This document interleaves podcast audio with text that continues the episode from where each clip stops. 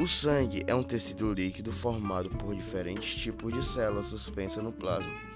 Ele circula por todo o nosso corpo através de veias e artérias. As veias levam o sangue do, órgãos e tecidos para o coração, enquanto as artérias são diferentes, elas levam o sangue do coração para os órgãos e tecidos.